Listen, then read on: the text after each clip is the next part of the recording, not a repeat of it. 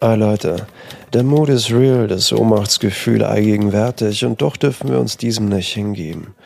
Diesen Podcast hier hatte ich noch in der alten Welt gestartet, kurz vor Corona.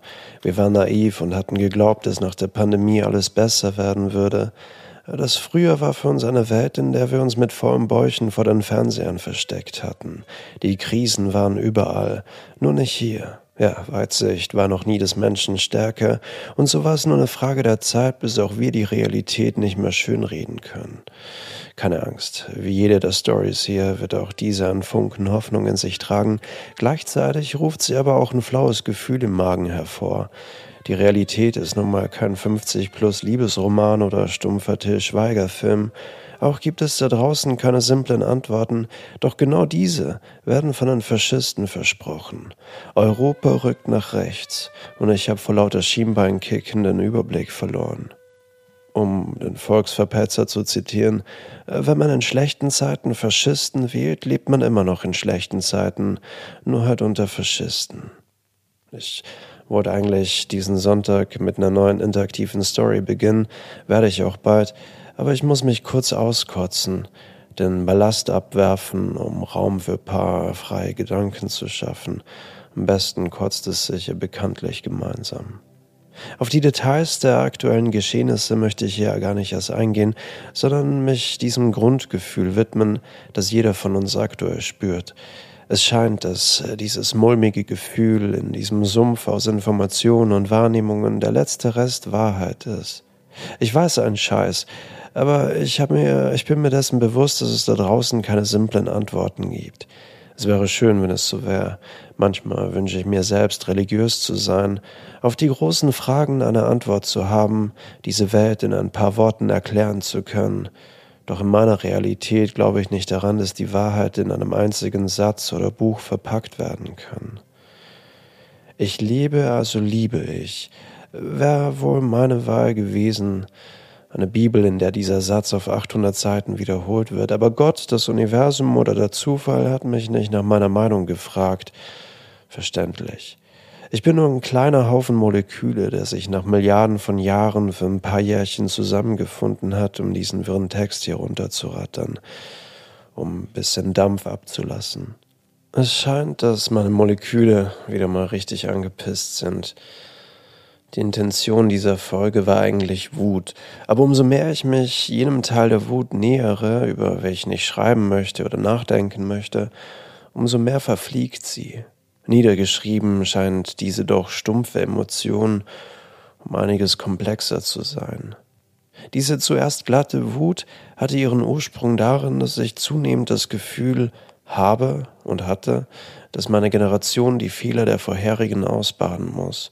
Es kommt mir vor, als würden sie uns täglich ans Bein pissen, mit Absicht rechts wählen, aus Protest, dass sich die Welt seit den 80ern verändern hat und wahrnehmbar komplexer geworden ist. Brexit haben die Alten entschieden, den Rechtsruck haben die Alten entschieden, die Klimakrise wurde von ihrer Kurzsichtigkeit genährt und über Jahre totgeschwiegen, und auch Putin und seine Gefolgschaft wünscht sich die Sowjetunion zurück, während ein Großteil der jungen Menschen in Russland mit uns in einem Hostel in Rom oder Paris ein Bier kippen will. Nostrovia. Und wenn es mir vorkommt, als pissen mir die Boomer ans Schienbein, höre ich Phrasen wie eure Generation ist so verwöhnt, wir hatten es nicht so leicht wie ihr.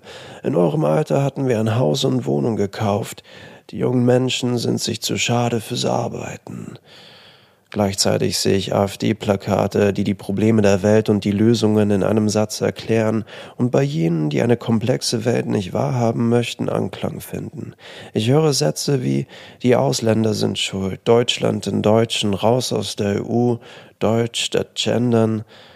Und plötzlich, wenn ich sie mir noch einmal ansehe, wie sie in ihren Talkshows sitzen, auf ihre Boomer-Demos gehen, mit Fackeln durch die Straßen ziehen, werden sie zu kleinen Kindern, verwöhnte, naive, gefährliche Kinder. Sie hatten es hier in Mitteleuropa die letzten Jahrzehnte wirklich gut. Das Land war Ende der 40er zerbombt. Frisches Geld und Kredite haben einen noch nie dagewesenen Wirtschaftsboom ermöglicht. Viele auf dem Land haben ihre Höfe abgerissen und neue Einfamilienhäuser gebaut, in der wachsenden Industrie gearbeitet, aus dem Nichts eine funktionierende Geschäftsidee aufgebaut. Überall gab es Jobs und fanden sie niemand, der die Drecksarbeit für sie machen wollte, bestellten sie sich paar Gastarbeiter und Arbeiterinnen aus dem Ausland. Aus Gästen wurden Bürger und Bürgerinnen dritter Klasse. Den Müll äh, hatten sie ins Ausland verfrachtet und später die alten Maschinen nach Asien, bis sie dort billiger produzierten und der Wirtschaftsboom langsam abflaute. Eine wohlhabende Mittelschicht war aber dennoch entstanden, die in der ganzen Welt billig einkaufen konnte. Für den aktuellen Preis einer Dreizimmerwohnung hätten sie damals drei Häuser bauen können, und genau das taten sie auch. Gertrud und Werner ging es prächtig. Über die Ursache und Wirkung hatten sie sich natürlich nicht viel Gedanken gemacht. Und die kleine Minderheit, die in den Talkshows der 80er und 90er vom drohenden Klimawandel durch unseren grotesken Umgang mit der Erde, mit der Welt erzählt hatten, wurden als Hippies abgestempelt, grünes Gesindel. Und ich höre sie laut in mein Ohr schreien, wir haben dieses Land aufgebaut, nur wir allein, und jetzt möchten sie uns alles wegnehmen. Und so machen sie ihr Kreuz auf unserem Nacken. Während ich das hier niederschreibe, verfliegt meine Wut langsam, denn wenn ich das so lese, spüre ich ihre Angst. Sie verstehen diese Welt nicht mehr. Die Sprache wurde zu komplex, der Wandel ist die einzige Konstante, aber nicht für Gertrud und Werner. Es soll so bleiben, wie es war, heißt, wir wollen davon nichts mitbekommen. Nichts davon mitbekommen, was sich hinter unseren Mauern abspielt. Und dann sehe ich meine Generation. Wir leben noch bis zum Ende dieses Jahrhunderts, leben noch, während Gertrud und Werners Moleküle längst wieder ein Teil des natürlichen Kreislaufs sind. Doch das Kreuz, das sie damals gemacht hatten, spüren wir noch immer auf unserem Nacken.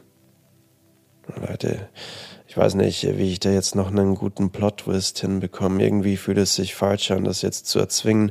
Aber ganz hoffnungslos sind die Worte doch nicht. Womöglich ist die Pointe dieses sich veränderndes, dieses sich verändernde Gefühl von Wut, das ich zu Beginn hatte. Mittlerweile ist daraus eher Mitleid geworden. Ich meine, ich schaffe es ebenfalls nicht, all die Zusammenhänge zu verstehen und zu sehen, aber alleine schon zu wissen, dass die Wahrheit und die Wirklichkeit komplexer ist, als es zuerst den Anschein macht, lässt eine gewisse Weite aufkommen, die neue Möglichkeiten zulässt.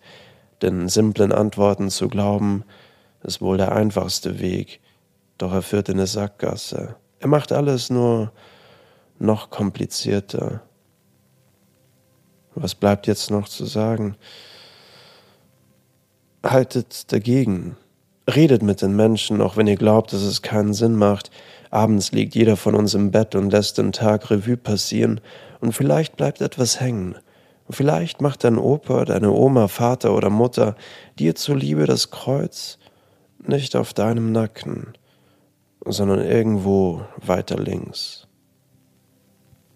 Na gut, das war's jetzt. Fühlt sich irgendwie schon besser an, aber irgendwie auch nicht. Aber ich soll jetzt einfach schlafen gehen. Und sorry, dass die Folge jetzt erst am Dienstag rauskam. Die letzten Tage waren ziemlich crazy, aber ab Sonntag geht's dann wieder mit normalen Stories weiter. Aber das musste jetzt einfach kurz raus. Und ja.